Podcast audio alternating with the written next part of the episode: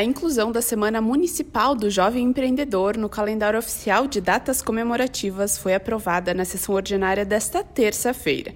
De autoria do vereador Alexandre Bortoluz, do Progressistas, o substitutivo 2-2021 do projeto de lei 113-2021 prevê a comemoração anual da data, na primeira semana de outubro, e visa incentivar ações relativas à valorização do espírito empreendedor entre os jovens. O texto seguirá para a sanção do prefeito municipal Adilóide Domênico. De acordo com a proposição, a Semana Municipal do Jovem Empreendedor irá fomentar a integração e a deliberação de novas ideias empreendedoras em Caxias do Sul, reverberando no desenvolvimento econômico e social da cidade. A Lei 8.665 foi sancionada em 1 de julho de 2021, com origem de um projeto apresentado pelo vereador Maurício Scalco, do Novo, e aprovado pela Casa, que revogou 104 leis de datas e semanas comemorativas e as consolidou em um calendário oficial. Da assessoria de comunicação da Câmara de Vereadores de Caxias do Sul, Letícia Crele.